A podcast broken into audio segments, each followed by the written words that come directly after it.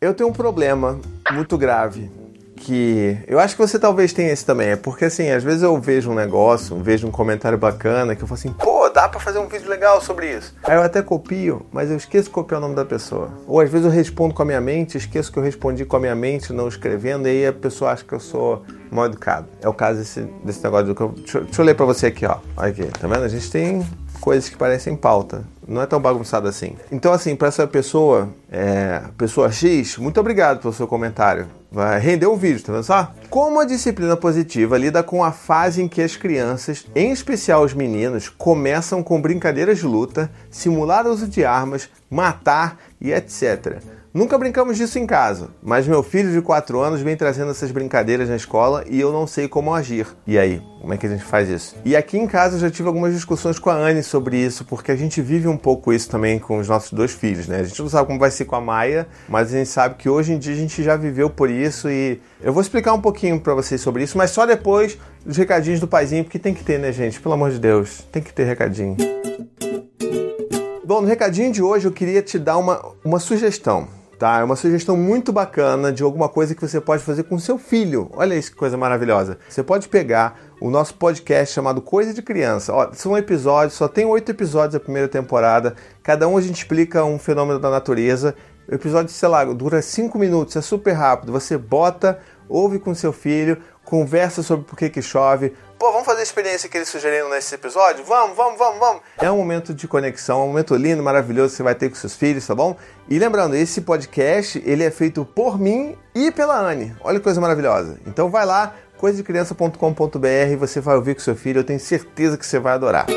E aí, como é que a gente vai abordar esse assunto, não é verdade? Porque assim, tem uma coisa que é muito complicada na nossa vida, que é falar sobre armas, sobre brincadeiras de luta, sobre coisas que são um pouco mais agressivas. E aqui em casa a gente já teve também essas discussões, como eu falei antes, porque assim, eu sempre fui a favor de brincadeiras assim de luta, porque eu achava que era um negócio natural, nunca havia muita maldade aí. E a Anne ela já tinha um, um sabe, um pensamento um pouco mais restritivo quanto a isso. Na verdade, a gente acabou chegando num acordo de que isso diz muito mais sobre as nossas personalidades do que sobre os nossos gêneros, na é verdade? E quando, inclusive, essa pessoa aqui, essa mãe, provavelmente mãe, né? Porque ela falou obrigada, né? Então a gente está fazendo um CSI da pergunta para tentar identificar quem é que mandou essa pergunta. Muito bem, presta atenção. Ela começa a pergunta dela falando assim: como que a disciplina positiva lida com a fase em que as crianças, em especial os meninos. Para, para, para, para, para, para, para! Vamos pensar sobre isso aqui. Eu não acho que tem a ver com o fato de ser de menino ou de menina. Na verdade, tem dentro dessa né, sociedade que a gente vive que os meninos sempre estão vendo coisa de luta e os brinquedos são sempre de super-herói, que briga, que luta, os desenhos são isso, e as meninas só veem coisa de princesa, que não luta, que não faz nada disso. E aí é provável que por causa disso os meninos são, são aqueles que normalmente acabam brincando mais de luta e de coisas mais agressivas, né? Porque assim, todo mundo olha para os meninos como os brutamontes os ogros e para as meninas como as princesas delicadas e frágeis, não é verdade? Mas isso é uma construção da sociedade. Então, quando a gente fala que especialmente os meninos, a gente tem que tomar cuidado porque é especialmente os meninos na maioria das vezes, mas porque é o que a gente fala que eles são. Então, olha só, se, sabe, se a gente cria os meninos dessa maneira, e aí vai chegar a Maia e a gente vai ter essa mesma preocupação de criar com a mesma liberdade, de mostrar as mesmas referências e tudo mais, então é muito provável que ela também curte brincar de dar porradinha nos irmãos, porque é o que os irmãos fazem. Então, assim, não necessariamente é porque é menino, tá bom? Então, assim, tentando ser mais objetivo, o Dante foi, obviamente, o primeiro que apresentou esse comportamento aí mais de tipo, pô, quero brincar de bater e tudo mais, tudo mais. Queria uma espada e ele tinha três anos e a Anne ficou, meu Deus, não pode ter espada. E ele brincava já de morrer, ai, morri, me mata, matei você. E a Anne ficava apavorada. Eu, na verdade, a primeira vez eu também fiquei chocado, assim, meu Deus. Ele tá falando da morte? Como assim? Mas aí é claro que a gente começa a aprender que, né, através da brincadeira, que as crianças elaboram sobre as coisas maiores da vida e da morte. Então, assim, é ok você brincar disso. É ok, porque ele tá aprendendo o que, que tá acontecendo na vida dele, né? E, e quais são as possibilidades. Então, se ele gosta de brincar de luta, ok, vamos. Se você consegue bancar isso, tudo bem. E olha que o Dante, ele nem era de. A gente não ficava deixando ele ver filme de super-herói, porque a gente sempre achou essas coisas muito, sabe, muito agressivas e muita coisa acontecendo e tal. Ele via Dora Aventureira, via Daniel Tigre, vocês sabem disso. Eu já reclamei pra caramba aqui dessas coisas, né? O Raposo lá, o Raposo. Raposo não dá porrada em ninguém, cara. O Raposo só é chato. E aí, sabe, o Dante já começou a trazer essas coisas. Então, por que, que a gente não pode deixar ele viver isso daí também? E aí a gente percebeu que assim, eu tenho mais tolerância a brincar com, né, disso. É claro que se o negócio começar a ficar muito físico, muito né, agressão, eu vou parar, eu vou pedir pinico. Mas a Anne, por exemplo, ela já não gosta muito que fique em cima dela, pulando, dando cambalhota em cima dela.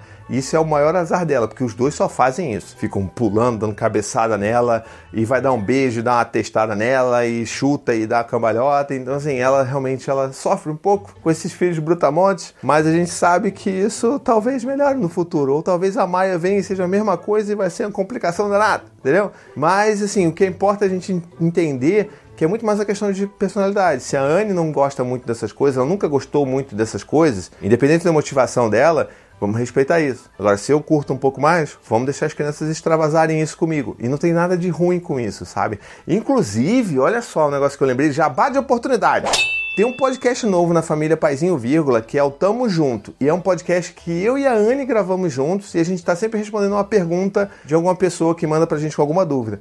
E o episódio 2, vou botar o link aqui na descrição, vai lá e ouve, tipo, episódio curto, sabe? 15 minutos. Você não adianta, ah, meu Deus, não tenho duas horas para ouvir um podcast. Tudo bem, esse aqui tem 15 minutos só. Você vai lá e vai ouvir eu e a Anne discutindo sobre esse assunto, que foi, assim, foi uma conversa ótima. E e vai complementar muito o que, que, esse, o que, que eu estou falando nesse vídeo aqui, que é justamente isso. A gente tem que olhar um pouco mais de, sabe, um pouco mais de naturalidade para essa questão, porque assim, a agressividade, ela tá aqui, ela é natural do ser humano. A gente aprende a repreender ela ou controlar ela com o crescer da vida. Mas se a criança ela quer extravasar isso de alguma maneira, seja brincando de luta, e desde que isso não machuque as outras pessoas ou ela mesma, não tem problema. É só uma brincadeira. Então, brincadeira de matar e dar tiro, não sei o quê, ok, brinca disso. A não ser que você perceba que isso está tomando conta da vida inteira da criança, e aí talvez você tenha que fazer aquele trabalho de CSI, né? Tipo assim, pô, peraí, de onde é que ele está tirando isso? Será que é da escola, que talvez os brincadeiras dos amiguinhos, das amiguinhas, está sendo sempre muito sobre isso? Talvez, sabe, esses, pô, esse tiroteio aí de, ah, não sei o de guerra e tudo mais, de desenho muito violento, será que talvez a gente esteja vendo muito isso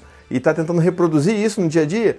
E aí talvez você faça um detox, né? Taca lá uma Dora para essa criança se acalmar. Taca lá um, um, sabe, qualquer coisa assim mais tranquila, que não tenha porradaria. Então, assim, é um, é um trabalho de você avaliar tudo num contexto maior. Mas o que importa é a gente tentar entender que, sabe, é um negócio natural. Brincar de luta, seja menino, seja menina, é um negócio super normal e é um negócio que a gente deve incentivar, porque assim, olha quanta coisa que a criança vai, sabe, pensar e vai elaborar dentro da cabeça dela só brincando de luta. Ela pode estar tá tentando lutar e matar um dragão, ela pode estar tá tentando fugir de alguma coisa, de algum monstro e tal. Olha quantas coisas ela consegue imaginar na cabeça dela que a gente já com a nossa cabeça toda, toda, zoada e toda pensando em boleto para pagar, a gente não consegue mais imaginar, mas a criança consegue. Então ela consegue montar uma aventura inteira dentro da cabeça dela e às vezes a gente está tolindo ela de viver esse momento, essa, essa imaginação toda, porque a gente acha que, meu Deus, não dá para brincar de luta, não dá para brincar de matar e tudo mais. Então, assim, vamos tentar olhar um pouco com uma sabe, paz. Vamos conversar um pouco com os nossos parceiros, nossas parceiras, tentar chegar num acordo,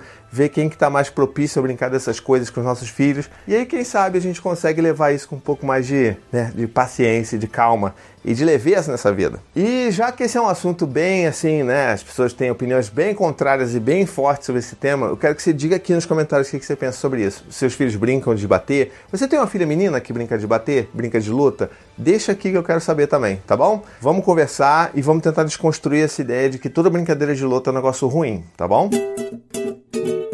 Bom, eu espero que você tenha gostado do vídeo de hoje. Se você gostou, não esquece, ó, dá o teu joinha, compartilha com as pessoas, joga lá no grupo de Zap Zap, assina o canal e me acompanha por aí. Um beijo, até a próxima e tchau, tchau.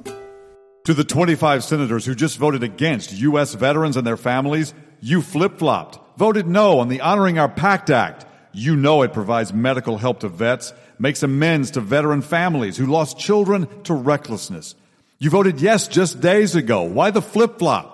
Don't put politics ahead of vets and their families. To everyone listening, contact your United States senators today. Demand they vote yes. Make the Honoring Our Pact Act law now. Paid for by SO.